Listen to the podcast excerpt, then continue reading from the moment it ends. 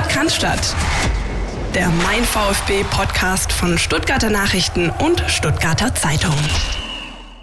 Der VfB Stuttgart ist im DFB-Pokal eine Runde weiter, präsentierte unter der Woche einen Neuzugang und spielt am Sonntagnachmittag am ersten Spieltag der Fußball-Bundesliga gegen RB Leipzig. Das sind so ein bisschen die Themen und natürlich noch viel, viel mehr in der 210. Folge des Podcasts statt. Philipp Mais, ich grüße dich. Grüße Christian Pavlic, Grüße auch an euch da draußen, wie immer. Und ich glaube, wir können mal wieder von einem pickepackevollen Programm sprechen, Christian. Unbedingt. Schöne Grüße an Marco Schumacher an der Stelle. So sieht's aus und deswegen legen wir jetzt los und lassen erstmal den Trainer zu Wort kommen. Ich denke, dass wir zum Schluss auch den Pokalfight hatten, den wir auch äh, erwartet haben. Ähm, wir haben eine ordentliche erste Halbzeit gespielt, auch verdient in, in Führung gegangen äh, mit der Dominanz, die wir hatten. Ähm, würde ich sehr gerne mehr, mehr hochwertige Torchancen kreieren, wenn man äh, einen anderen Tempowechsel hat, auch Tiefgang hat. Ähm, Nummer hat es auch für uns nicht einfach gemacht mit ihrer, ihrer ähm, Verteidigungsart. Und ähm, ich fand, der zweiten Halbzeit sind wir sehr, sehr träge reingekommen. Gab sicherlich eine Phase, wo es ordentlich war, aber unterm Strich ähm, nicht spritzig genug. Ähm, das Timing verpasst im Pressing, unnötige Ballverluste gehabt.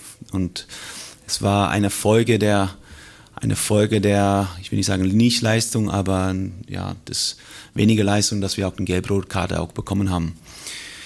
Äh, mit einmal weniger fand ich, dass wir gut gekämpft haben, äh, alles reingehauen haben, vielleicht den Gegner nicht weit weg vom eigenen Tor halten können als gewünscht, dass wir zu, zu lang gewartet haben, um rauszurücken aus der Dreierreihe im Mittelfeld, aber ähm, im 16er mit Leidenschaft verteidigt und den Null gehalten sicherlich äh, mit einem 2-0 bei die eine andere Kontersituation, die wir hatten, unser Leben leichter machen können, haben wir es aber leider, leider nicht geschafft und deswegen bleibt es auch bis zum Schluss sehr, sehr spannend. Wollen wir gleich in die Analyse gehen, Christian, von den Aussagen des Trainers oder willst du uns erstmal deine Eindrücke von vor Ort schildern? Du warst ja im schönen Elbflorenz und hast sogar nachher noch, wie mir zugetragen wurde, einen Teil der Kaisermania, des Roland Kaiser Konzerts mitnehmen können. Es war ein Traum. Ja? Also äh, zum Glück gab es ja dann keine Verlängerung und man konnte dann nach getaner Arbeit wirklich nochmal schön in die Altstadt am Elbufer ähm, Roland Kaiser lauschen und übrigens auch der großartigen Maite Kelly, die das wunderbare Duett Warum hast du nicht Nein gesagt zum Besten gegeben haben. Feuerwerk äh, über der Stadt, äh, ganz toll. Ähm, ob das jetzt ein Feuerwerk gewesen ist, was sich da ab 18 Uhr im Rudolf-Habig-Stadion zugetragen hat zwischen Dynamo Dresden und dem VfB Stuttgart, wage ich zu bezweifeln. Aber ähm, ja, du, ich kann dir sagen, ähm, erstens, aber das weißt du natürlich auch, ähm, toller, toller Ground, ne? Echt eine ein bisschen einzigartige Atmosphäre, finde ich, für deutsche Verhältnisse. Ist schon was anderes. Ähm, und ähm, das war stimmungsvoll, das war ähm, ein richtiges Auswärtsspiel für den VfB, das, was halt eben viele andere ähm, Erst- und Zweitligisten jetzt an diesem Wochenende bei allem Respekt nicht hatten. Aber wenn du natürlich irgendwo ähm, in einem halbleeren Stadion gegen SV Oberachern spielst oder TSV Neustrelitz, dann ist das halt nochmal was anderes, als wenn du gegen Dynamo Dresden oder beispielsweise den ersten FC Kaiserslautern spielst. Insoweit war das für den VfB schon so ein ordentlicher Härtetest auch, dafür, dass es ein Kaltstart war in die Pflichtspielsaison. Und ähm, ja, jetzt kann ich natürlich kommen und dir ähm, mit dem geflügelten Wort kommen, dass man natürlich gerne dann nach solchen Spielen bedient. Hauptsache weiter. Hauptsache weiter. Fragezeichen, Ausrufezeichen für mich ganz klar. Hauptsache weiter, weil wenn ich beispielsweise sehe, wie es Bayer Leverkusen ergangen ist, ähm, in Elversberg ähm, oder ähm, auch der Spielvereinigung Kräuter Fürth bei den Kickers, so, dann ist das, was am Ende des Wochenendes erste Pokalrunde steht, bist du weiter oder nicht. Ähm, und der VfB ist weiter und über die Details können wir ja gleich noch sprechen. Ich glaube, das ist so ein bisschen auch die Quintessenz der Aussage von Pellegrino Matarazzo. Definitiv. Ähm, äh, Hauptsache weiter, allerdings, und das äh, macht er.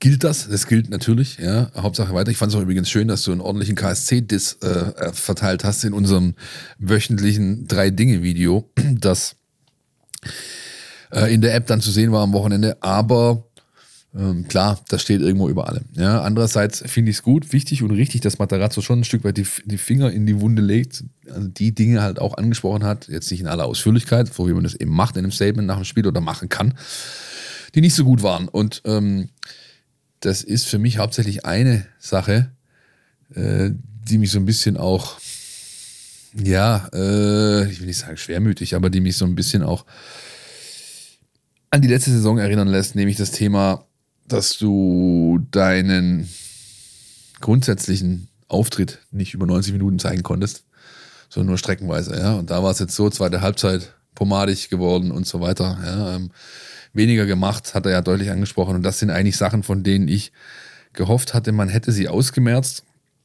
Klar, man muss einschränkend sagen, Karlstadt, du hast es angesprochen, erstes Spiel, erstes Pflichtspiel, geht um alles, die Kulisse und so weiter.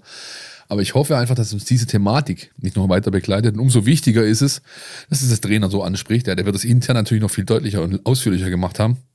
Und das ist ja auch genau das, was er angekündigt hat. Ja, das ist ein Punkt der Saisonanalyse gewesen. Ich äh, werde nicht mehr den Schlendrian einreißen lassen. Ich werde früher oder im Idealfall proaktiv agieren, um dagegen zu wirken, dass wir nicht wieder in so ein äh, Fahrwasser kommen wie in der letzten Saison. Das ist ein sehr guter Punkt. Ähm, ja, diese eine nicht ganz so gute zweite Hälfte ähm, sehe ich auch. Und was ich dann noch hatte, ich hatte teilweise das Gefühl, ich habe mich ein bisschen zurückversetzt gefühlt in manchen Momenten an das Auswärtsspiel in Bielefeld vergangene Saison. Diesen Chancenfucher. Also ja, dreimal Aluminium, äh, die Chance verpasst, den äh, sagenumwobenen Deckel drauf zu machen. Mit dem zweiten Tor wäre das Ding safe durch gewesen. Und dann eben äh, Ampelkarte Waldemar Anton, äh, auch irgendwas zwischen äh, hart, aber konsequent und auch blöd vom Spieler, ja, sich in der Situation dann so zu verhalten, kann man so und so sehen. Am Ende wurde er vom Platz gestellt und dann machst du dir das Leben halt einfach selbst schwer. Du machst es dir selbst schwer, indem du den Deckel nicht drauf machst, indem du ähm, dir eine Ampelkarte abholst und indem du dann halt in den letzten 10, 15 Minuten, jo, Dynamo hat jetzt nicht die hundertprozentige gehabt, aber indem du halt einfach so ein bisschen eine neue Würze in dieses Spiel bringst, das Stadion aufwächst, äh, die, äh, die Atmosphäre nochmal eine andere, eine, eine bissigere ist. Und das ist halt etwas, das habe ich in der vergangenen Saison oft beim VfB gesehen, dass er ähm, aus völlig unnötigen Gründen den Gegner zurückholt ins Spiel und äh, das Stadion zurückholt. Das ist etwas, das halt gerade in Dresden einfach sehr, sehr ähm, eindrücklich ist. Und ich sag mal so, du hast halt bei Dynamo Dresden auch gesehen, dass da ein Team war, das 2022 noch kein Spiel gewonnen hat. Ich kann es jetzt nicht belegen, ich kann es nicht beweisen, aber mein Gefühl sagt mir, dass das Spiel in der Bundesliga nicht gewonnen worden wäre, weil das einfach der VfB viel dafür getan hat, es noch irgendwie wegzugeben. Das ist in Dresden gut gegangen, erste Pokalrunde. Ich glaube, das ist was, und das hat auch Pellegrino Matarazzo wahnsinnig gefuchst nach dem Spiel. Das ist was, das will er eigentlich abstellen, das will er nicht mehr sehen. Ähm, wie du immer so schön sagst, Philipp, äh, kill dieses Spiel, ja, mach, mach den Deckel drauf, dann ist das in Ordnung. Und äh, das sollte sich eigentlich in der Bundesliga zumindest äh, nicht mehr wiederholen, finde ich. Das ist der zweite Punkt, oder der, das, was du beschreibst, grundlegend dafür ist der zweite Punkt, den ich mir notiert hatte in der Kategorie, das passt noch nicht. Mhm. Ja? Das ist ähm, die mangelnde Effizienz. Ja, letzte Saison hätte der VfB, nagelt mich nicht ganz genau drauf fest, ich habe es äh, nicht mehr doppelt gecheckt, aber ich glaube, nach Expected, Expected Goals 14 Tore mehr machen müssen. Ja. Und äh, das hast du jetzt eben wieder gesehen. Ich will nicht sagen schludrig, weil Aluminium ist Aluminium, da fehlt dann wirklich nicht viel, aber man muss mit seinen zugegebenermaßen stark herausgearbeiteten Tormöglichkeiten einfach mehr machen. Da muss mehr auf dem Scoreboard nachher stehen, auf der Anzeigetafel, als das, was der VfB bisher produziert hat. Und am besten, man fängt gleich am Wochenende gegen Leipzig damit an, aber dazu kommen wir nachher. Dein kleiner Man-Crush, den müssen wir schon noch erwähnen, oder? Du meinst Darko Chulinov, ja? Äh, das fand ich auch sehr äh, cool, dass wir auch in der vergangenen Woche mit Sven Missentat nochmal darüber sprechen konnten. Er hat natürlich das Tor des Tages geschossen, ähm, war, äh, finde ich, ähm, auch ja, sehr präsent, auch sehr variabel einsetzbar. Ähm, hat mir ganz gut gefallen. Weiß nicht, wie es dir ging. Ich habe aber tatsächlich noch den einen oder anderen Akteur gesehen, den ich sogar noch einen Ticken besser fand. Mir ging es so, dass ich zu dem Zeitpunkt, als Darko Chulinov ein Tor geschossen hat, gerade in die Biermachen Druckarena in Groß Asbach eingelaufen bin und mich rein und einzig darauf konzentriert habe, jetzt ein Andrea Berg-Konzert äh, beizuwohnen. Ach so, stimmt, ja, ja. Ich habe vergaß. Ähm, ich habe nicht wirklich viel gesehen. Ich habe mir nur die Zusammenfassung ähm, äh, angeschaut in zwei Versionen. Und Polyvalenz ist das Stichwort. Wenn Darko kann, im Zweifel, ähm, glaube ich, außer Torhüter, kann schon überall hinstellen. Ja, er macht das gut.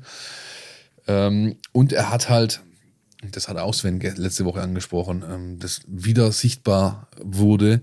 Er hat durch diese Schalker Zeit eine viel breitere Brust als zuvor. Ja? Ähm, und das äh, merkt man, sieht man. Andererseits muss man eben auch sagen, das Tor ist ja dann schon zweimal ein bisschen glücklich. Ja? Sowohl der Silas-Pass als auch der Endo-Pass. Da ist das glücklich Züchtigen dahinter. Wieder ein Wagnermann, den aber serviert, ist dann schon aller Ehren wert. Und ich meine, den nicht zu machen, da müssten schon Christian Pavlic oder Philipp Meisel auf dem Platz stehen, damit das passieren könnte.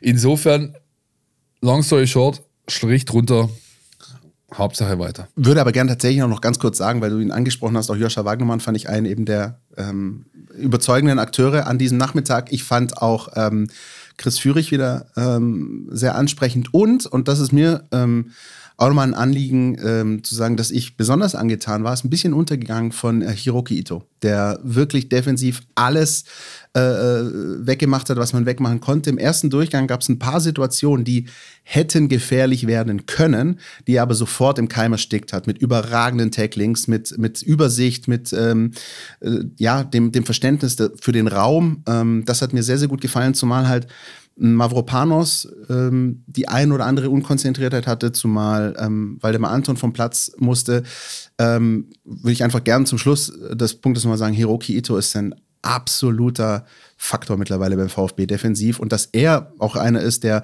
Spiele defensiv mitentscheiden kann, finde ich super. Lass uns zum nächsten Punkt kommen, dem Transfermarkt. Und da steigt man wieder mit einem Einspieler ein, der so ein bisschen den Kreis schließt, möglicherweise zum Thema mangelnde Effizienz. Ich freue mich natürlich riesig, wieder in der Heimat zu sein. Für mich ist es eine Riesenehre, hier für den VfB Stuttgart zu spielen. Ich meine, äh, hier, ich komme aus der Gegend, der Verein hat hier eine Riesenbedeutung. Man muss ja sagen, das ist äh, der größte Verein hier in der Gegend. Schon als kleines Kind äh, war der VfB einfach bei uns immer die größte Sache, wenn es um Fußball ging. Ja, deswegen freue ich mich jetzt umso mehr, dass es geklappt hat und kann es kaum erwarten zu starten. Für mich natürlich auch die Bundesliga Neuland. Ich glaube, ich hatte letztes Jahr ein relativ gutes Jahr in der, in der zweiten Liga in Darmstadt wollte dann auch wieder nach Deutschland kommen, wollte Dänemark verlassen. Und jetzt bin ich einfach mal ja, gespannt, was passiert. Ich freue mich riesig auf die Aufgabe und mein Ziel ist natürlich, größtmöglichen Erfolg mit der Mannschaft zu haben. Das war Luca Pfeiffer bei seiner Vorstellung via VfB TV und das Einzige, was noch fehlt in dem in den Aussagen ist, ich habe schon als Kind in VfB-Bettwäsche geschlafen. Ich habe nur darauf gewartet, dass es kommt. Ja, aber man kann natürlich schon auch äh, nicht verneinen, dass der VfB bei seinen letzten beiden Offensivzugängen diese Karte schon sehr offensiv spielt. Ja, er hat natürlich auch äh, hat es ja ein bisschen Background, klar. Das Foto von äh, Perea hat ja jeder, glaube ich, gesehen und auch die, die es nicht sehen wollten, haben es gesehen. Ist auch vollkommen in Ordnung so, kann man ruhig so machen. Und ähm, bei Luca ist es jetzt eben auch so, ist nicht zum ersten Mal hier in der Stadt. Jetzt hat er halt kein blaues Trikot mehr an, sondern ein weiß-rotes. Und ich bin gespannt, ähm, ob das, was man so ein bisschen an seiner Vita ablesen kann, nachher auch wieder zutrifft. Ne? Der hat halt die Station, die er hier rund um seine Heimat hatte, im weitesten Umkreis, ja, äh, Bad Mergentheim, die haben alle funktioniert.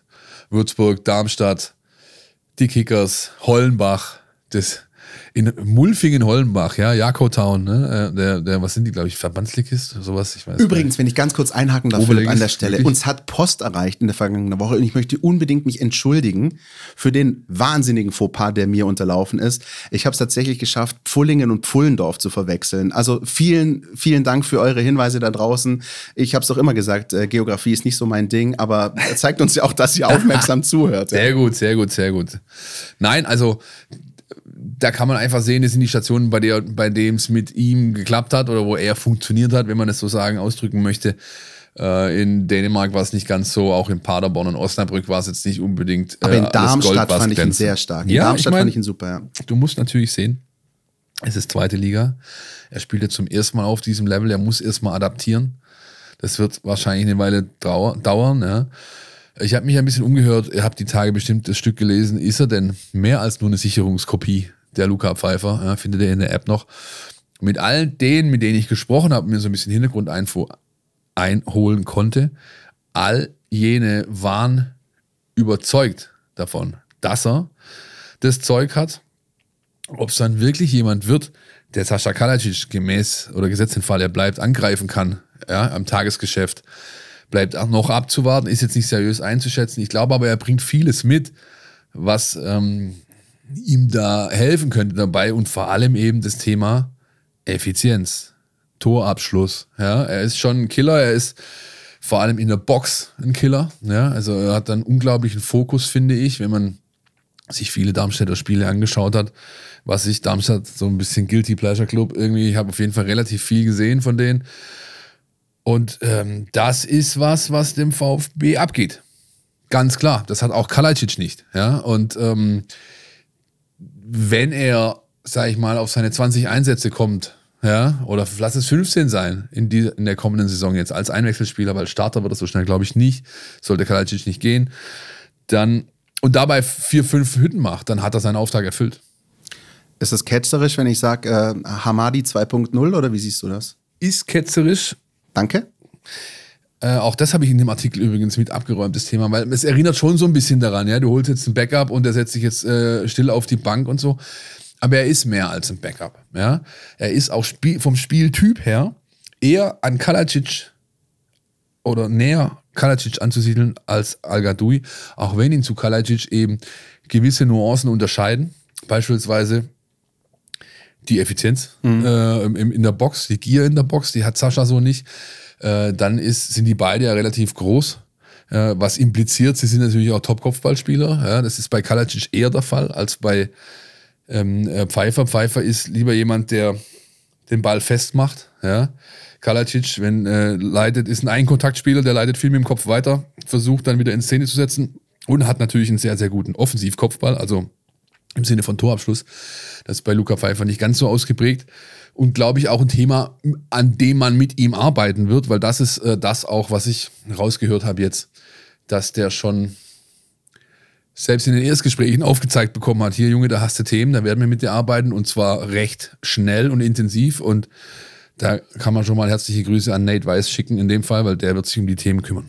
Ich meine, was mir der Transfer zeigt, ist, ähm, dass ähm, beim VfB ganz klar auch detektiert wurde, man hatte ja in der vergangenen Saison auch ein massives Problem, wie ich fand. Und das war halt eben das, ähm, wenig bis kein Druck von der Bank kam, beziehungsweise du ja auch als Beobachter von außen gemerkt hast, naja, 60., 70., du liegst hinten, du guckst dir an, was ist da auf der Bank und das in den allermeisten Fällen ähm, nicht so angsteinflößend war auch für den Gegner und auch den Gegner nicht wirklich immer vor große Aufgaben gestellt hat und ich glaube, ähm, Luca Pfeiffer ist so einer, der einfach dann nochmal den Unterschied machen kann. Also ich stelle mir vor, keine Ahnung, du spielst irgendwie bei Minusgraden auswärts in Bochum und liegst 1-0 hinten. So, und dann bringst du ihn und dann kann er möglicherweise wirklich nochmal so ein bisschen diese, diese Würze reinbringen, das Spiel nochmal in eine andere Richtung lenken, dem Spiel auch nochmal einen anderen Charakter geben.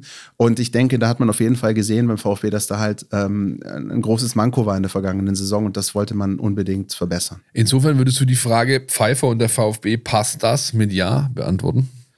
Ich würde es äh, mit einem Stand jetzt Ja beantworten.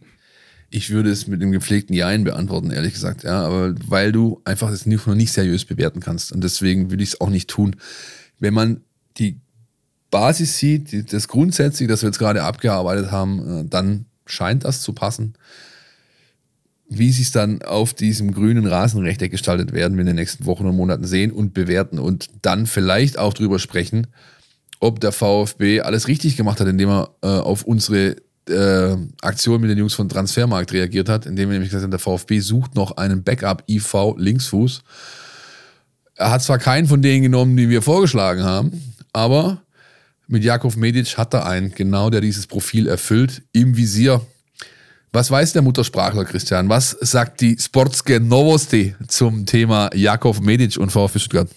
Naja, die verfolgen natürlich traditionell äh, wirklich sehr, sehr aufmerksam, ähm, was äh, deren Spieler so vor allem in der Bundesliga und zweiten Liga äh, machen. Ich weiß nicht, ähm, weißt du auch, beim äh, FC St. Pauli ist ja auch ein äh, Kollege Matanovic, der auch schon aufmerksam gemacht hat. Das heißt, man nimmt da schon sehr gut wahr und sehr genau wahr, was da was da passiert. Und ja, Jakov Medic gilt als wirklich einer der ähm, perspektivreichsten Spieler. Ähm, hat jetzt, ähm, sag ich mal, in, der, in, äh, in den Nachwuchsauswahlteams äh, und in den Auswahlteams Kroatiens noch nicht die große Rolle gespielt, aber ist da auf jeden Fall halt im, im Fokus, im Visier, man beobachtet das. Und ähm, natürlich wurde auch das äh, Thema Stuttgart dann aufgemacht, weil die Sportske Novosti, äh, die beobachtet natürlich auch ganz besonders, was in Stuttgart passiert, muss ich ja keinem erzählen. Ihr wisst, dass es da eine große Community auch gibt und dass man noch ganz genau gesehen hat, was mit Borna Sosa ist und war und nicht ist. Und äh, insoweit ist das auf jeden Fall ein Thema.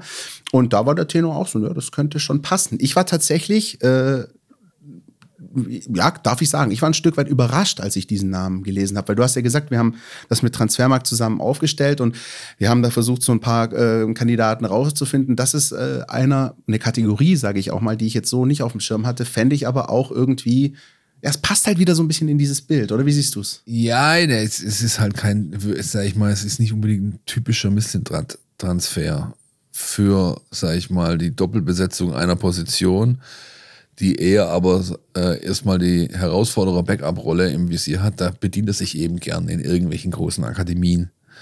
Ja, ob das PSG ist. und das, im Ausland vor allem. Ja, eher, ne? natürlich, ob das Chelsea ist und so weiter. Und Medic ist halt definitiv ein Schritt weiter. Ich meine, es ist Stammspieler, Genau. äh, Schrägstrich äh, Kapitän, zumindest interimsweise auf St. Pauli. Sagt man auf oder in? Bin nicht so ganz. Egal, ich habe Sankt gesagt, das ist schon mal wichtig. Und, ähm, und das ist ähm, dann auch am Preisschild irgendwo abzulesen, dass ähm, der junge Herr äh, angeklebt bekommen hat von Andreas Bornemann, dem Sportchef da oben mit 5 Millionen. Drunter redet man gar nicht. Ich wäre mal vorsichtig, ob das wirklich weiter verfolgt werden wird. Und das hat für mich im Wesentlichen mit einem zu tun, der schon da ist. Und das ist Clinton Mola. Mola hat die Absprache mit Sven Mislintat, dass er gehen darf, wenn er einen Club findet, der ihm noch mehr Perspektive bietet. Andererseits ist Mola halt einfach ein überragender Typ. Ich konnte das jetzt wieder im, im Trainingslager beobachten und er ist sportlich, finde ich, über jeden Zweifel erhaben. Ich habe erst Anfang dieser Woche wieder ein Training, äh, eine Trainingseinheit da unten mit beobachtet. Und ja, er ist jetzt nicht dieser Bulle, diese Naturgewalt wie Dinos Mavropanos. Und er hat vielleicht auch nicht diese Abgeklärtheit, Coolness eines Hiroki Ito. Und er verteidigt vielleicht nicht ganz so aggressiv nach vorne, wie das Waldi Anton tut.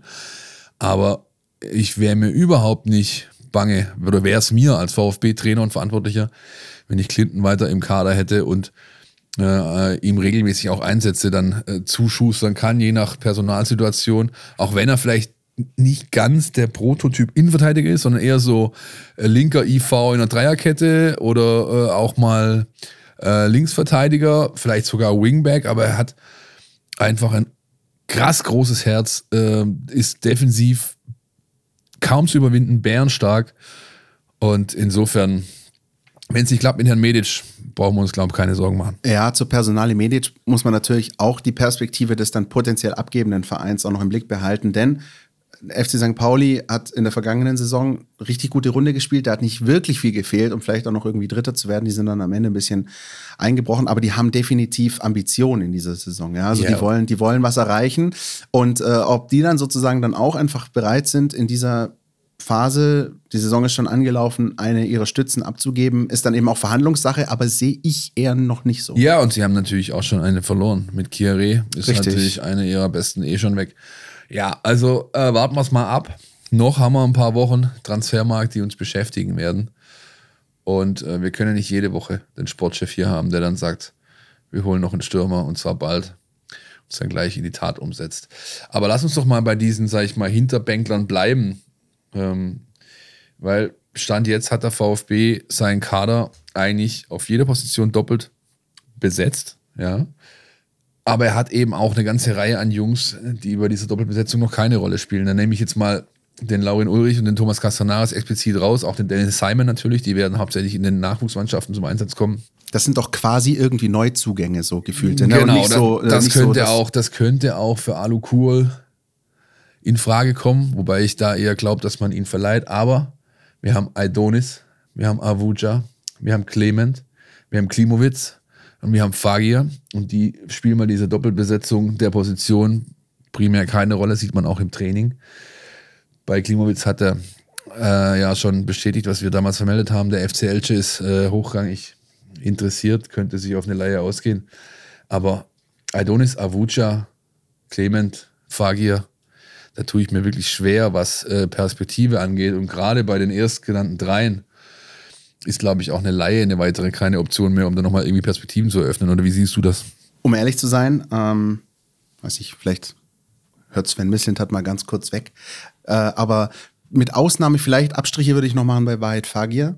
Ja. Äh, da sehe ich noch, da sehe ich noch Potenzial. Deswegen habe ich ja die drei erstgenannten ja. gesagt. Ja. Bei, bei all den anderen Namen, die du aufgezählt hast, also äh, Avuja, Clement, Aidonis, Klimowitz, bin ich ehrlich, sehe ich keine Zukunft beim VfB in dieser Saison und auch in der weiteren Zukunft nicht. Das ist schon oft äh, auch probiert worden. Es gab genug Chancen, die sind nicht genutzt worden. Sven Missentat hat es ja letzte Woche auch ein paar Mal äh, angeführt.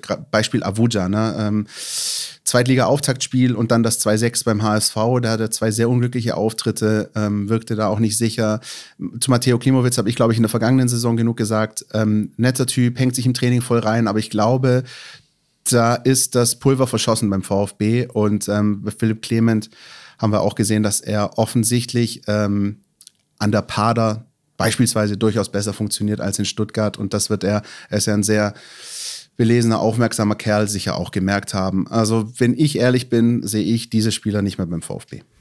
Bleiben noch die zwei verbliebenen Tafelsilberjungs. Borna Sosa, Sascha Kalajic. Komm, Hand aufs Herz, Christian. Wer geht noch? Wer bleibt? Gehen beide? Go. Ich ähm, muss an deine Worte denken. Du hast, glaube ich, vor ein paar Wochen mal gesagt, äh, möglicherweise steigt sogar die Wahrscheinlichkeit einer Verlängerung bei Sascha Kalajic. Ich, das ist nur, ich habe keine Anhaltspunkte. Es ist wirklich nur auch mein Gefühl und mein Bauchgefühl. Ich kann mir eher vorstellen, dass Borna Sosa beim VfB bleibt, äh, weil da auch der Markt durchaus ein bisschen schwierig ist und ähm, Sosa jetzt auch einer ist, der ähm, nicht auf Teufel komm raus den, den Verein verlassen muss. Er weiß, er wird, wenn er fit ist, hier seine Einsatzzeiten kriegen und die braucht er in der Hinrunde auch, um bei der WM spielen zu können, die im November, Dezember steht. Und mm, wir, wir kennen ja auch Borna Sosa und auch seine Gedankenspiele, die er manchmal so hat. Ich glaube, er wird, ähm, wenn es nicht das Angebot gibt, das ihm 100% zusagt, das auch nicht machen, weil er, glaube ich, die Gefahr sieht, ähm, möglicherweise irgendwo hinzuwechseln, ähm, dort auf der Bank zu versauern und seine WM-Chance zu verspielen. Und jeder, der Bonner Sosa weiß, wir kennen auch die ganze Geschichte mit dem DFB, dem ist sowas wie EM, WM-Spielen schon sehr, sehr wichtig. Deswegen sagt mir mein Gefühl, ähm, dass die Wahrscheinlichkeit bei ihm größer ist zu bleiben. Bei Sascha Kalajic würde ich es auch nicht ausschließen. Da macht mir ehrlich gesagt ähm, auch nur ein Bauchgefühl, ein bisschen Sorge, dass es halt jetzt doch mit Borussia Dortmund einen Verein gibt, der möglicherweise auch noch einen Stürmer braucht und sucht und da vielleicht nochmal einen neuen Anlauf starten könnte. Und auch bei ihm, wie, wie er sich so gibt und natürlich sehr ähm, zurückhaltend, völlig zu Recht, ist ja besser als den Robert Lewandowski zu machen, aber tatsächlich sehr zurückhaltend, sehr defensiv, ähm, bloß nichts Falsches sagen und tun und machen jetzt, ähm, kann ich mir eher vorstellen, dass es doch noch einen Wechsel gibt. Wie siehst du's? Natürlich komplett anders als du. Natürlich! Ähm, das stimmt zwar, was du sagst, dass ähm, Sosa dieses Thema Stammplatz und WM, dass es für ihn großes ist, das ist nicht wegzudiskutieren, das spricht für einen Verbleib. Gegen einen Verbleib spricht, dass wenn ich mir diese Doppelbesetzung anschaue auf den Positionen im Kader, dann herrscht auf keiner Position größeren Konkurrenzkrampf. Krampf. Kampf. Manchmal natürlich. ist es auch ein Krampf. Kampf als auf links Wingback. Hast du Sosa, dann hast du Jolinov, Silas und Kulibali. Und äh, damit auch die Option, dass der VfB am ehesten seinen Abgang verschmerzen könnte, weil das eben intern auffangen kann durch das Personal. Das ist ein Punkt, ja. Und bei Sascha Kalajic sage ich dir ganz ehrlich, es gilt natürlich aber auch für Bona Sosa, jeden Tag, wo der nicht fit im Training ist, und das ist er momentan nicht, zumindest war es Stand äh, Dienstagmorgen der Fall, ja, ähm, sie sollen beide eingegliedert werden in, die, in der Woche, kommen wir nachher noch dazu. Jeder Tag, wo das nicht der Fall ist, verlängert oder ver vergrößert die Chance für den VfB Stuttgart, dass äh, die Spieler bleiben. Und bei Sascha Kalacic sehe ich halt diesen Dortmund-Case überhaupt nicht. Denn äh, da singen sich die Fans schon warm. Wer feiert jeden Tag Schützenfest und feiert seine Tore vor der Südwest? Modest, Modest, Anthony Modest. Zumindest könnte das gut passen. Äh, relativ kleines Geld, ein Aller-Ersatz ähm, vom Liga-Konkurrenten auch noch dich zu schnappen, dir zu schnappen? Ich glaube, wir sind uns einig. Das Modestbeispiel ist auch gut. Ich glaube, Borussia Dortmund wird sich halt mit an Sicherheit grenzender Wahrscheinlichkeit innerhalb der Bundesliga bedienen. Davon gehe ich halt aus. Ja, ja, ja, das stimmt schon, das stimmt schon. Ich habe natürlich auch äh, gleich daran denken müssen, äh, was jetzt bei Sascha Empacher auf dem Handy los ist, als die äh, Schocknachricht kam von Borussia Dortmund dass äh, Sebastian Aller nicht einfach mit einer OP aus der Nummer rauskommt, sondern Chemos machen muss und länger ausfällt.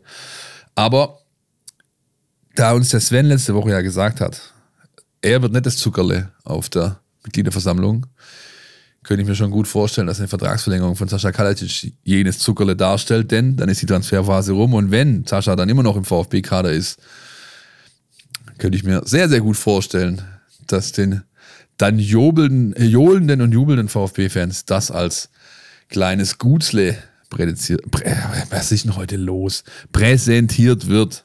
Willst du noch einen Schluck Arche? Arche ist ein sehr gutes Getränk übrigens. Ja, trinken ähm. Sie Arche. Ja. Nein, danke, Christian. ähm, ja, finde ich interessant. Ähm, natürlich muss man, äh, so ehrlich und so klar muss man auch sein, das ist ja auch keine Überraschung sagen. Es ist vermutlich auch möglicherweise nicht nur eine Frage von Borna Sosa oder Sascha Kalajic und möglicherweise auch Borna Sosa und Sascha Kalajic. Da ist noch, noch viel drin. Ja. Und ähm, natürlich würden sich Inso alle wünschen, dass ähm, einer zumindest ähm, bleibt. Aber insofern finde ich es gut, dass du gerade erwähnt hast, das ist jetzt äh, unser Gefühl. Das trifft natürlich auf mich zu. Wir Exakt. haben keinerlei Informationen, außer jener, die ist frisch und aktuell immer wieder eingeholt, dass es nichts Konkretes gibt für beide. Es liegt nichts auf dem Tisch, mit dem man sich beschäftigen muss. Insofern ist das äh, Nico Kovac Voice Stand jetzt. So ist es. Und äh, dann äh, können wir natürlich für euch noch den Hinweis geben, dass es ähm, alles Wissenswerte, alle Entwicklungen sollte sich auch gerade bei den beiden spannendsten Personalien Sosa Kalajic noch was tun, dass alles bei uns zu lesen gibt. In der App Mein VfB Plus, in unserem großen Transferticker. Und ähm, jetzt kommt ein ganz, ganz großer Jingle. NLZ News. Neues von den Nachwuchsmannschaften. Eigentlich hätten wir heute einen Gast gehabt für unseren NLZ News Part. Das wäre Frank Fahrenhorst gewesen. Der musste sich leider kurzfristig entschuldigen. Eine persönliche Verpflichtung, die ihn davon abgehalten hat. Wir haben uns aber auf das übliche aufgeschoben, nicht aufgehoben Prinzip geeinigt. Das heißt, er wird bald mal hier aufschlagen mit uns über die zweite Mannschaft diskutieren und auch über sich äh, sprechen dann halt nicht mehr vor dem Saisonstart, sondern halt irgendwann mittendrin. Aber das wird die Nummer nicht schmälern, das kann ich euch jetzt schon versprechen. Ähm, vor dem Saisonstart ist das Stichwort. Am Wochenende gab es nochmal ein gepflegtes 8 zu 1 beim SKV, nee, bei der SKV Rudesheim. Philimon Geres-Giher. Sagt dir der Name was? Du wirst mir gleich viel dazu sagen, hoffentlich. Das ist einer der äh, vielen VfB 2 Neuzugänge und der einzige, der nicht äh, aus, sag ich mal, den klassischen NLZ-Gebieten kommt, sondern vom FSV 08 Bissing. Und äh, sich am Wochenende mit vier Toren in die Notizbücher so einiger Scouts geschossen haben dürfte.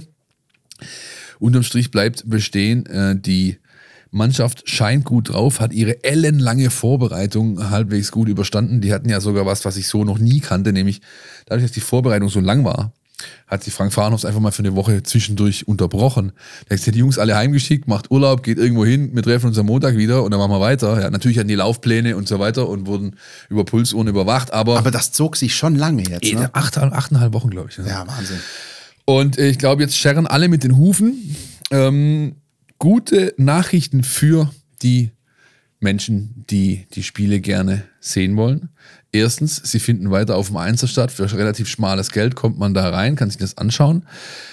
Bis auf mehrere Ausnahmen, glaube ich, in den ersten Wochen geht es zweimal ins Gazi hoch, weil sowohl der FSV Frankfurt als auch der VfR Aalen signifikante Fangruppierungen mitbringen wird, die das dann nötig machen.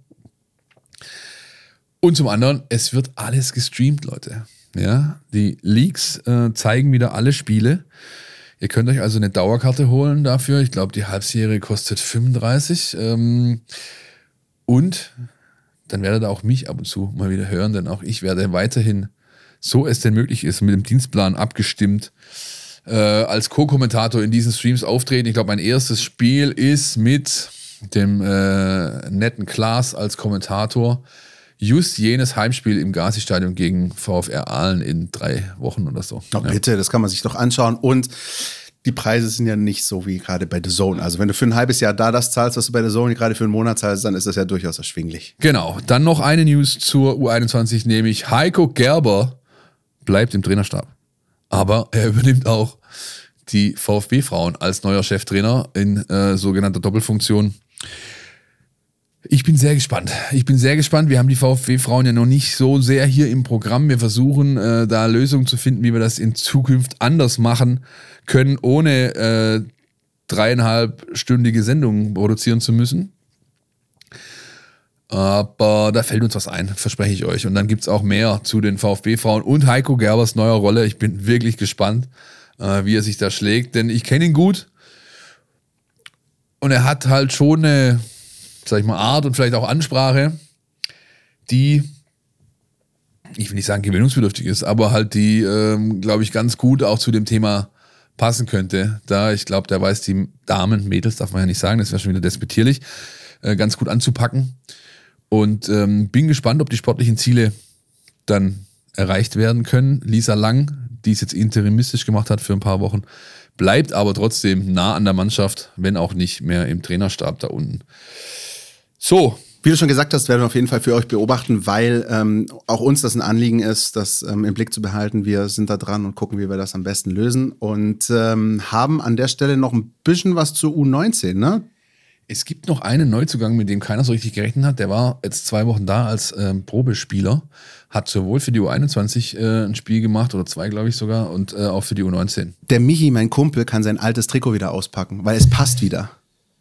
Du mit, meinst, dem, mit dem Namen zumindest. Du meinst, äh, das, der VfB 2007er Meisterschaftslegende? So ist es.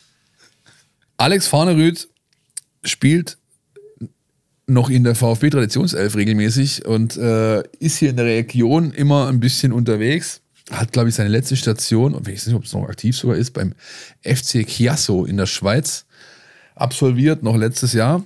Kickt beim Traditionsteam fleißig mit. Sag ich doch gerade. Ja, ja, genau. Und, und äh, sein, sein äh, Neffe, Colin, kommt jetzt vom RC Lens zum VfB, hat unterschrieben. Man verspricht sich viel von ihm. Der sagt zumindest Thomas Krücken. Athletisches Profil, wohl sehr sehr äh, interessant.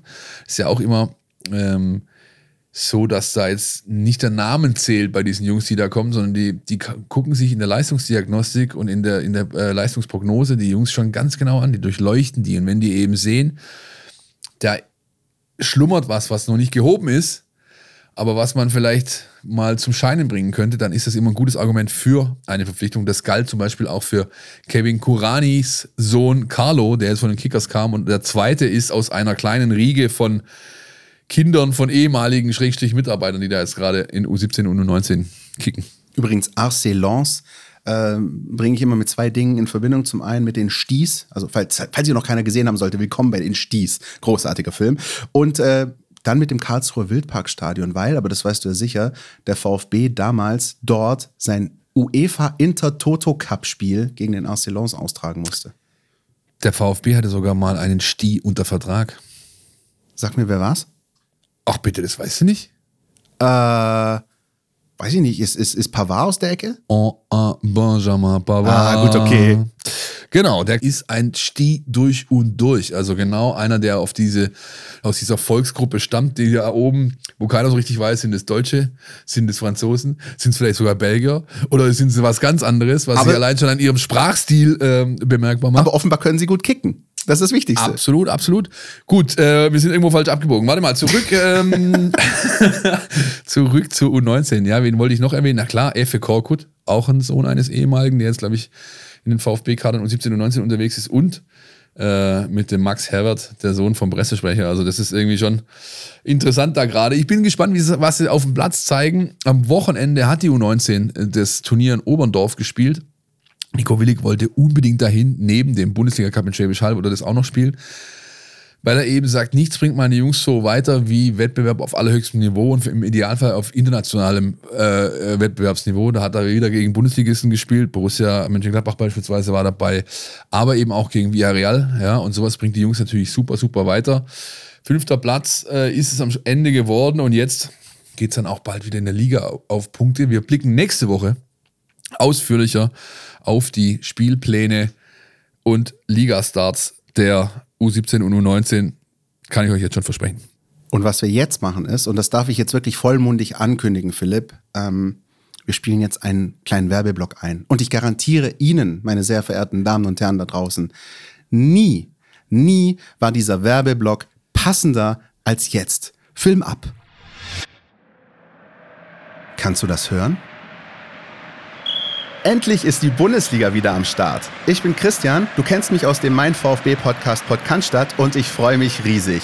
Tauche ein in die Welt deines Lieblingsvereins, den VfB Stuttgart. Mit dem Mein VfB Plus Abo bleibst du die ganze Bundesliga-Saison auf Ballhöhe. Erhalte Zugriff auf das Matchcenter, Live-Ticker, multimediale Inhalte und vieles mehr. Jetzt die Mein VfB App herunterladen und das Abo vier Wochen kostenlos testen.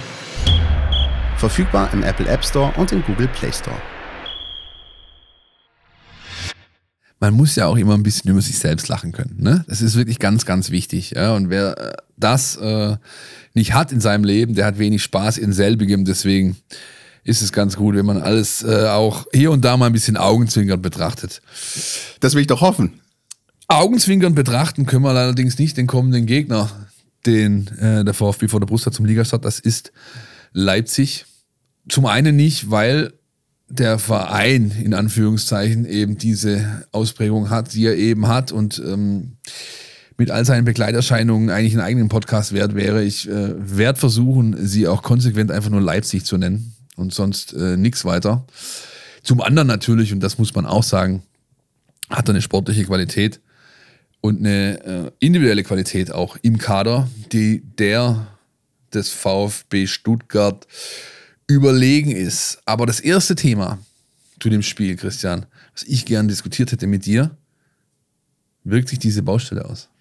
Hm, ähm, wenn man an VfB-Stadion und Baustelle denkt, da kommen eine ganz, ganz düstere Erinnerungen hoch. Ähm, ich weiß nicht, ob ähm, ihr da draußen euch erinnert, wahrscheinlich schon. 2009, da wurde die Untertürkheimer Kurve abgerissen äh, und der VfB ging in diese Spielzeit da war hinter dem Tor nichts, also nur Baustelle, ein Loch ja, und äh, das, das große Universum. Es hat tatsächlich bis fast in den Winter hinein, äh, ich meine Anfang Dezember, gedauert, bis der VfB zum ersten Mal in einem Pflichtspiel, Bundesliga, Europapokal, sonst wo, auf dieses Tor getroffen hat. Und das war Ciprian Marika am sechsten Spieltag der Champions League Gruppenphase im äh, Heimspiel gegen den rumänischen Traditionsverein, möchte ich fast sagen, Unirea Orsiceni. Weiß nicht, ich glaube, die gibt's gar nicht mehr. Nein, jedenfalls, die gibt's nicht mehr, das war nein. das erste Spiel unter ähm, Christian Groß, der damals äh, gekommen ist ähm, äh, für Markus Babbel als Trainer. Und tatsächlich hat der VfB ähm, von August bis Anfang Dezember auf dieses Tor nicht getroffen. Nun ist von Vorteil, dass hinter der Haupttribüne oder vor der Haupttribüne kein Tor steht. So, das ist schon mal das eine. Und trotzdem muss ich sagen, ähm, dass ich hoffe, dass der VfB sich was einfallen lässt, weil so wie das gegen Valencia aussah, war das für mich nicht machbar. Also auch, weil es einfach in der Außendarstellung nicht gut aussieht. Ähm, ja, die Führungskamera, also für alle, die das Spiel dann am Fernsehen schauen werden, die wird natürlich über dieser Baustelle sein und dementsprechend wird der Zuschauer äh, vor dem Fernseher nur die, das Spielfeld und die Gegengerade sehen. Aber im Stadion war das echt unsexy und ich hoffe, dass da eine Lösung gefunden wird. Wir sehen das auch bei anderen Bundesligisten, die haben beispielsweise auch da konnte sich der VfB, finde ich, eine Scheibe von abschneiden äh, während des Corona-Lockdowns. Haben andere Vereine nicht lange gebraucht und haben halt sofort ihre Gegengeraden mit großen Werbetafeln abgedeckt, damit man keine leeren Tribünen sieht, damit man keine äh, Tausenden von leeren Sitzschalen sieht. Und plus du hast den äh, Effekt, dass du natürlich noch ein bisschen Werbeeinnahmen generieren kannst. Ähm, also ich weiß nicht, ob es da eine finale Lösung gibt, aber ich glaube, Philipp, da ist man offenbar dran. Ähm, zumindest äh, wäre das ja, finde ich, auch eine ordentliche Werbefläche für die Leute, die auf der Gegengerade sitzen.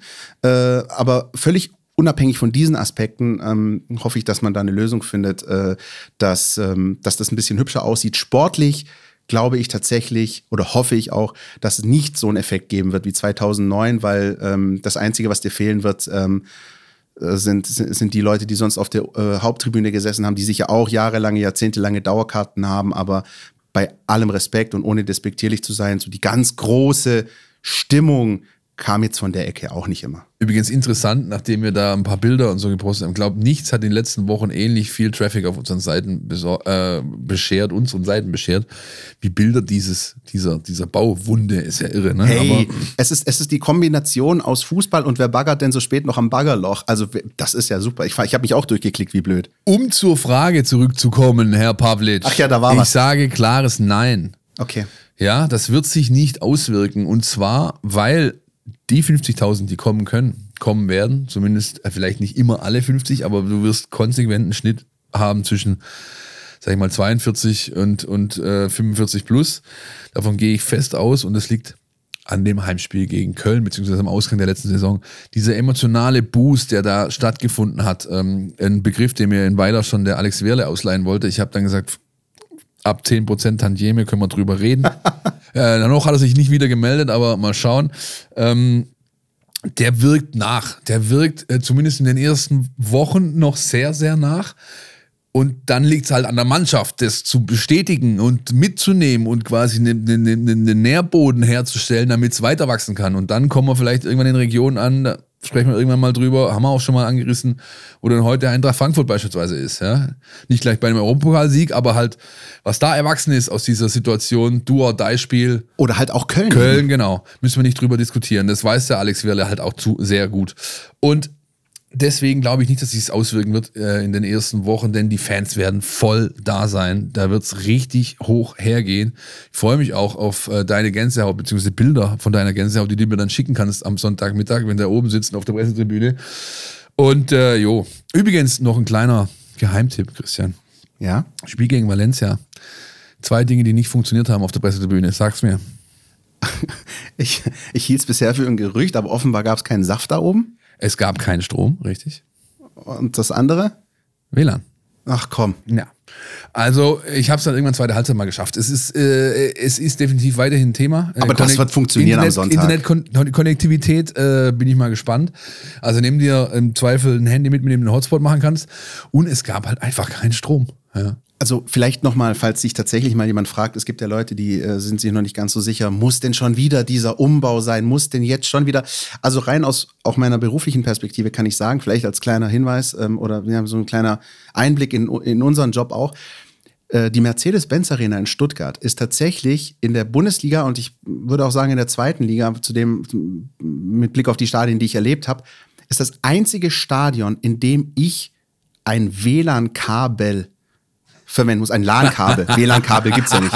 Aber ich muss tatsächlich, es, ich muss tatsächlich nach Stuttgart mit einem LAN-Kabel und dieses schließe ich dann an, weil ich nur so sicher gehen kann, dass, ähm, dass ich da arbeiten kann. Und äh, in jedem anderen Stadion, äh, ich habe beispielsweise auch in Hamburg oder Köln erlebt, äh, da gibt's sogar freies WLAN für alle 60.000 im Stadion. Und das funktioniert in den allermeisten Fällen. Und ähm, es ist wirklich, ähm, ja, wenn du dieses LAN-Kabel hast, dann kannst du arbeiten, dann geht's auch. Aber jo, ganz ehrlich, Leute, wir sind äh, 2022 äh, und in zwei Jahren soll hier ein EM-Viertelfinale stattfinden. Da kannst du nicht die äh, Medienvertreter aus der ganzen Welt bitten, äh, ihr eigenes LAN-Kabel bitte zum Stadion mitzubringen. Und insoweit, es ist schon gerechtfertigt, dass sich da noch was tut. Gut, zurück zum Spiel, Christian. Ja. Ähm, äh, beziehungsweise zu der Lage vorm Spiel. Personallage, vorhin ja schon angesprochen, fraglich. Kalajdzic, Dienstag individuell trainiert. Ähm, sah aber ganz gut aus. Man hat ihn relativ hoch belastet. Äh, Martin Franz hat da schon ordentlich Steigerungsläufe verlangt und so weiter. Also der hat ähm, nicht den Anschein gemacht, dass ihn noch viel zurückhält mit seiner äh, ähm, Sprunggelenksschwellung. Borna Sosa wiederum, wie gesagt, äh, Dienstag erst Leistungstest gemacht. Man wollte ihn, will ihn integrieren, ob es dann reicht. Ähm, für den Kader wage ich Stand jetzt, schon wieder Nico Kovac Voice, zu bezweifeln. Der Trainer wird am Donnerstagmorgen Auskunft geben. Letzte Woche hat er gesagt, wenn Sosa reinrutscht, dann nur für die Bank. Insofern, ähm, ich würde nicht mit äh, ihm planen. Äh, bei Sascha ist es ein 50-50-Ding, aber wenn ihr den Podcast gehört habt, gibt es schon die neue Personallage sozusagen, denn der Trainer hat Auskunft gegeben. Ansonsten werden fehlen ähm, die üblichen Verdächtigen, klar, Karasor, ja, äh, haben wir ja besprochen. Und dann eben das, was gerade so verletzt ist, Wahid Fage mit seiner Schambeingeschichte, ähm, Nate, Kulibali und wer war der dritte, Christian? Der Thomas Castanaras fehlt auch, aber das ist ja stimmt, genau, Thomas war es. genau, mit seiner Sprunggelenksgeschichte. Und ähm, dafür wird aller Voraussicht nach der neue zum ersten Mal im Kader auftauchen, Luca Pfeiffer. Der ist voll im Training, voll im Saft und für den Bank wird es auf jeden Fall reichen. Trainingseindrücke an sich fand ich ansprechend. Intensität brauchen wir, glaube ich, nicht mehr jedes Mal erwähnen. Die ist konstant hoch. Äh, es hat auch zwei, dreimal ordentlich gescheppert äh, im Zweikämpfen und auch untereinander äh, verbal. Ja, ähm, das ist für mich ein gutes Zeichen, weil das braucht eine Mannschaft. Ohne dieses Feuer im Training wirst du keines am Wettkampftag auf dem Platz entwickeln können. Und auffällig war noch, dass der Trainer ist bei den Dienstagseinheiten immer ein bisschen mit Vorsicht zu genießen, weil da ist wenig Taktisches eigentlich dabei. Aber er hat Spielformen angeboten, die mit ähm, gewissen Provokationsregeln äh, gearbeitet haben. Ja, das heißt, äh, wenn dann, ja, was passiert, wenn Mannschaft A das tut, muss Mannschaft B jenes tun. Und da war interessanterweise äh, auch immer wieder mal so ein ähm, Diago-Chipball aus dem Mittelfeld zu sehen. Also vielleicht scheint das ein Mittel zu sein, von dem man glaubt, dass man damit die Leipziger Abwehr so ein bisschen ins Schützen bringen könnte. Erinnerst du dich, vor ein paar Wochen haben wir ja mit äh, Jonas Bischofberger aufgenommen und er hat uns da auch genau das gesagt, wenn, dann. Also, dass genau diese äh, Dinge durchgespielt werden und ähm, Ja, wir haben da über Regeln und Prinzipien Genau. gesprochen. Ne? Genau, so ist es. Und das ist quasi die Regel. Ähm, und ähm, welche Regeln der VfB zu beachten hat am Sonntagnachmittag, wenn es gegen RB Leipzig geht, das hat natürlich unser Jonas Bischofberger, den wir herzlich zurück begrüßen, in dieser Woche für uns aufgearbeitet. Die Mein VfB Taktiktafel. Hier geht's ins Detail. Die Saison beginnt mit einem denkbar schweren Gegner, möchte man meinen. Äh, Auf der anderen Seite hat sich RB Leipzig in der Vorbereitung und im Supercup mit jeweils fünf Gegentoren gegen Liverpool und Bayern auch verwundbar gezeigt. Ähm, In den Spielen hat Leipzig einen sehr ambivalenten Eindruck gemacht, was gerade das Spiel gegen den Ball angeht. Denn eigentlich kennt man Leipzig ja für sehr hohes Pressing, dass sie Vollgas geben, den Ball jagen und so weiter.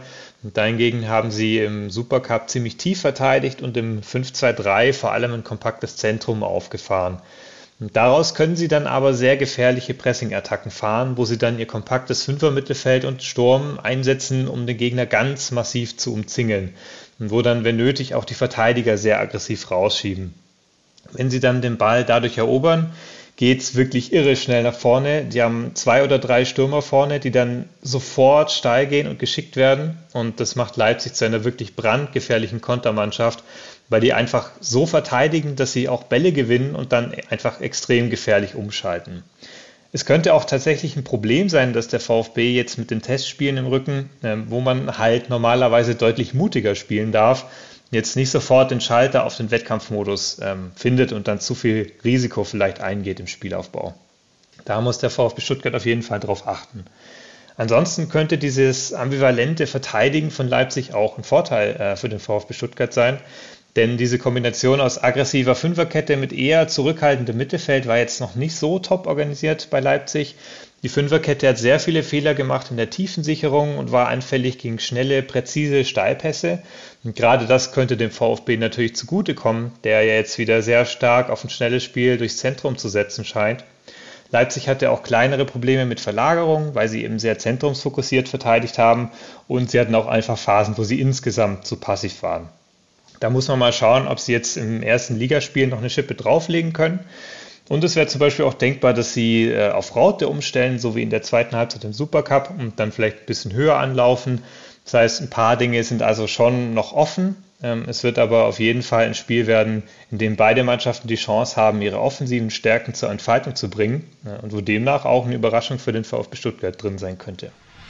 Vielen Dank, Jonas. Und äh, wird natürlich auch in den 33 weiteren Bundesligaspieltagen für uns immer den Blick auf den kommenden Gegner haben. Und ja, ich weiß nicht, Philipp, wie es dir geht. Ich finde tatsächlich, das ist ein äh, guter Auftakt. Also Heimspiel gegen Leipzig finde ich insofern äh, geil aus VfB-Sicht, als, wenn wir ehrlich sind, hat der VfB halt gegen die noch nie irgendwie Land gesehen, so wirklich. Ne? Ich kann mich, wie gesagt, wir haben das ja schon ein paar Mal gehabt, da gab es mal ein 0-0, wofür Standing Ovations gab, aber ansonsten kriegt der VfB auch unter Matarazzo ähm, von RB Leipzig regelmäßig aufs Dach. Und ich finde, wenn sich einmal die Gelegenheit bietet, die mal auf dem falschen Fuß zu erwischen, mit der ganzen Köln-Euphorie, du hast es angesprochen, ähm, dann doch vielleicht jetzt an so einem ersten Spieltag vor äh, voller Hütte gegen RB Leipzig an einem Sommernachmittag, warum nicht? Also ich bin ja, ich habe hier, glaube ich, in den 210 Folgen, die wir jetzt produziert haben, bestimmt 50 Mal erzählt, dass ich ein großer Freund davon bin, dass man ein richtiges Brett zum Beginn hat, ob das jetzt in der WM-Gruppenphase ist oder zu einem Ligastart, weil du dann eben weißt, wo du stehst und genau das kann ich jetzt wieder erzählen. Ich lasse es aber, ich freue mich, dass es nicht gegen Hinz und Kunz geht, sondern gegen eine Mannschaft, wo du die Grenzen aufgezeigt kommst, im schlechtesten Fall, im Idealfall halt äh, richtig viel gewinnen kannst, um es dann mitzunehmen ähm, in die nächsten Wochen. Und ich kann mich an ein Spiel erinnern gegen Leipzig zu Hause. Es war ein hart erkämpftes 0 zu 0 und danach gab es Standing Ovations in der Ja, Kurve. genau. So, das habe ich noch nie erlebt. Ja, aber äh, warten wir es einfach ab. Wir werden nächste Woche drüber sprechen. Jetzt würde ich viel lieber mit dir, Christian, über die große, riesige, monumentale Mein VfB-Saisonprognose sprechen. Let's do this, sagt man, glaube ich, so auf Englisch. Also, wir haben uns drei Kernbereiche raus ähm, destilliert sozusagen oder Fragen und ähm, jeder hat dazu jetzt so sich ein paar Gedanken gemacht. Einmal, deswegen muss der VfB oder muss man wieder bis zum Schluss zittern. Einmal darum spielt der VfB eine bessere Saison als zuletzt. Und last but not least, wer wird Spieler der Saison? VfB-Spieler der Saison. Wir wissen ja alle, dass es Sadio Mané werden wird, aber ja. Come on. Äh, äh, sollen wir erstmal, ich würde sagen, wir machen das dialektisch. Das habe ich mal in Deutsch gelernt. Also äh, la, lass uns Oh, der mal. feine Herr, hat er etwas studiert oder was? Äh, das heißt, wir könnten eigentlich immer hin und her wechseln, aber ich würde sagen, lass uns erstmal ähm, ein bisschen den negativen Aspekt nehmen und dann vielleicht den positiven, oder? Ich glaube, das ist so fürs Feel-Good-Feeling ist das vielleicht nicht so schlecht. Das ist ein hierarchischer Aufbau, der uns mit einem positiv konnotierten Thema aus der Sendung gehen lässt, Herr Pavlic. Das habe ich mal gelernt. Also, leg los, komm, komm, komm, komm. Ähm, warum der VfB zittern muss, äh, ist ja so ein bisschen das, ähm, das übergeordnete Thema. Ähm, und da finde ich, ähm, aus meiner Sicht, würde ich als ersten Punkt einnehmen, der gar nicht direkt beim VfB verankert ist. Das klingt blöd, aber ich finde halt, dass die Konkurrenz durchaus da ist. Also ich habe das ja vergangene Woche mit Sven Wissentat schon äh, angesprochen. Ähm, mit Fürth und Bielefeld sind auch da bei allem Respekt, aber da sind halt die beiden Teams rausgeflogen aus der Liga, die den geringsten Etat hatten, die die wenigsten Möglichkeiten haben, die dem VfB auch spielerisch unterlegen waren. Ähm, es kommen mit Schalke und Bremen zwei Schwergewichte der Bundesliga-Geschichte hoch. Es gibt tatsächlich, und selbst da bin ich mir nicht sicher, es gibt in meinen Augen mit dem VfL Bochum nur ein Team, bei dem ich aber auch, ohne es belegen zu können, mir vorstellen kann, dass es eine schwierige zweite Saison in der Bundesliga wird, aber da hört es bei mir schon auf. Wenn ich die ganzen Augsburgs, Mainzes, äh, sonstigen Gegner sehe, dann wird der VfB richtig, richtig ackern müssen, wenn er eine, eine ruhige Saison spielen will und wenn er da rechtzeitig die Punkte sammeln will, um da wegzugehen. Das ist so ein bisschen mein Gefühl. Äh, den Punkt habe ich mir auch auf die Liste genommen, deswegen führe ich ihn gar nicht weiter aus. Ich ergänze ihn nur um Köln und Augsburg. Die werden richtig Probleme haben, die beiden Mannschaften. Und ich will, dass Augsburg absteigt. Und wenn es nur passiert, weil ich es will, aber ich kann die nicht mehr sehen. Das geht nicht nur dir so und sie nerven mich. Und, aber ich sag dir eins, und das sage ich dir jetzt schon.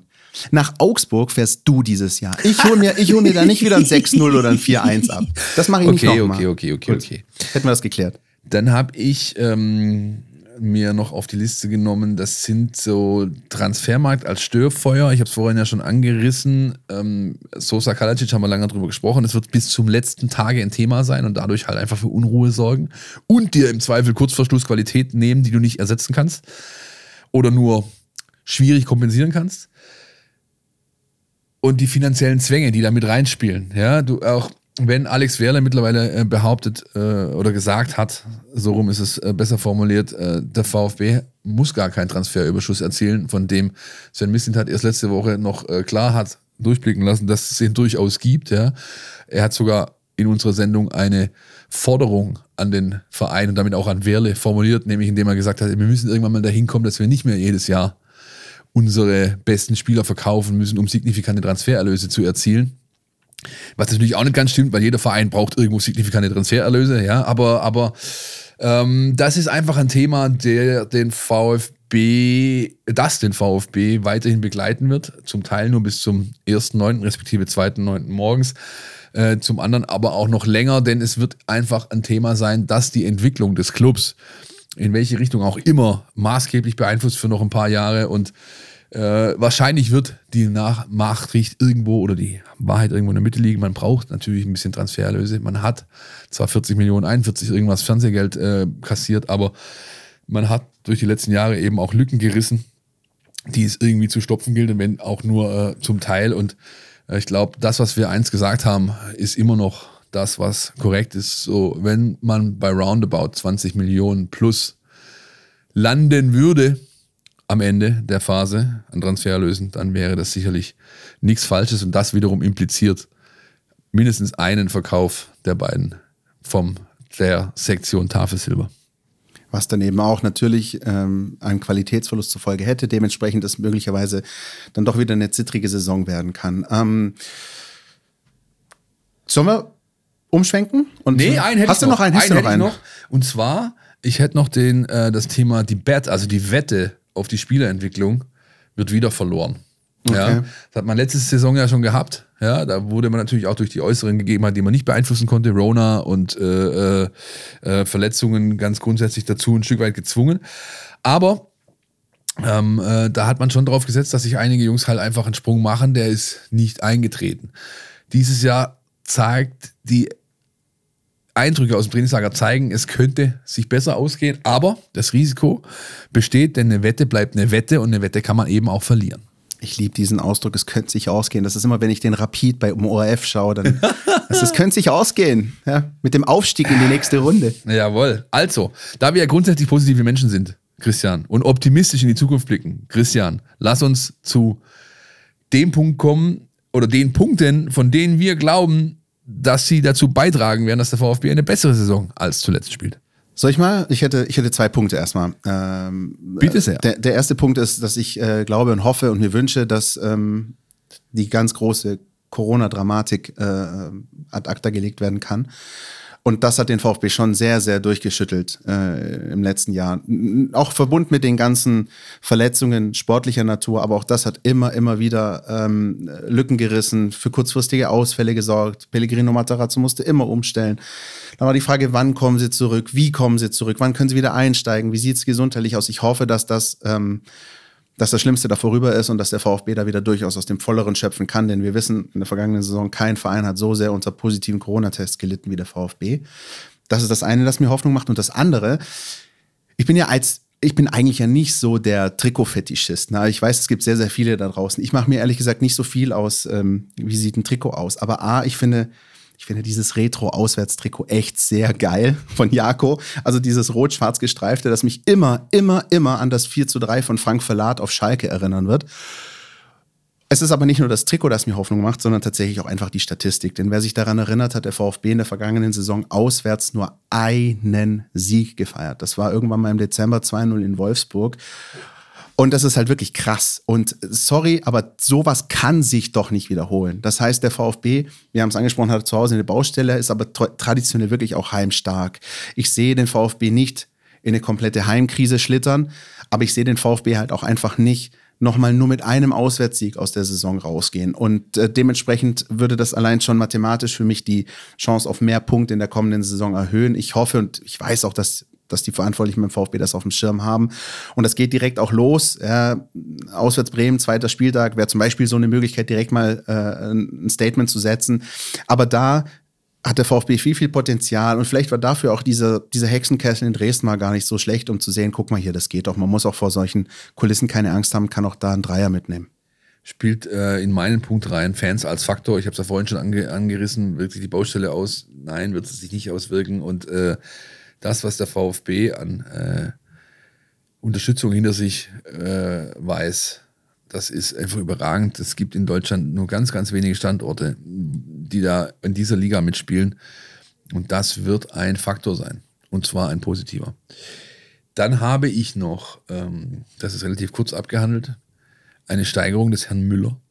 Das ist ein bisschen analog zu den Auswärtssiegen. Das kann eigentlich auch nur besser werden, ne? Richtig, das kann nur besser werden, auch wenn äh, das dann wieder von äh, diversen Seiten heißt, haut nicht immer auf den Müller drauf, aber es ist eben so, dass er diese, diese Themen hatte, Ausstrahlung, ähm, Strafraumbeherrschung und nach allem, was ich jetzt gesehen habe in den Vorst Vorbereitungsspielen, so rum, Herr Meisel. In den Testkicks. In den Testkicks ähm, ist er wirklich drauf und dran, äh, da einen Schritt zu machen. Ja, er wirkt anders, präsenter, er wirkt ähm, ja verbessert, äh, auf Deutsch gesagt. Und das garniert mit äh, dem Thema, was wir vorher hatten. Ähm, es kann nicht nochmal sein, dass du so eine scheiße Seuchensaison irgendwie am, am, am Hintern hast, wird äh, sich auch auf ihn auswirken. Und auch noch ein mannschaftsinterner oder internes Thema. Wataru Endo, der Kapitän, Führungsspieler, der hat richtig Unterstützung erhalten, nämlich durch Waldi Anton und durch Dinos Mavropanos. Die sind drauf und dran, wirkliche Leader auch äh, zu werden, nicht nur durch ihre sportlichen Leistungen, sondern auch durch alles, was dazugehört. Und damit hast du eine, eine richtig, einen richtig stabilen, zentralen Block da hinten, ja, der dir einfach helfen wird im Tagesgeschäft und den jungen Spielern dann wiederum äh, ja, eine Leitplanke gibt, um sich dann auch weiterzuentwickeln. Und ähm, das führt mich dann, äh, junge Spieler, Weiterentwicklung, zu Kadertriefe und zu Kaderbreite. Gehen wir mal davon aus, äh, dass Kalajdzic und Sosa bleiben, dann ist der Kader deutlich besser als letzte Saison. Selbst wenn sie gehen, hast du jede Menge Potenzial, das ähm, das auffangen kann und hast dich grundsätzlich einfach breiter aufgestellt, hast auf jeder Position richtigen Konkurrenzkampf dann. Das hattest du letztes Jahr eben auch nicht. Ja. Da wussten schon einige Jungs, wenn ich am Donnerstag ins Training komme, dann kicke ich auch. Das ist ähnlich wie in der A-Klasse auch. Einmal die Woche reicht, ja, so gefühlt. Und ähm, das ist nicht mehr der Fall. Und das siehst du wiederum auch, hatten wir das letzte Woche davon an den Kontaktverletzungen vor dem Valencia-Spiel.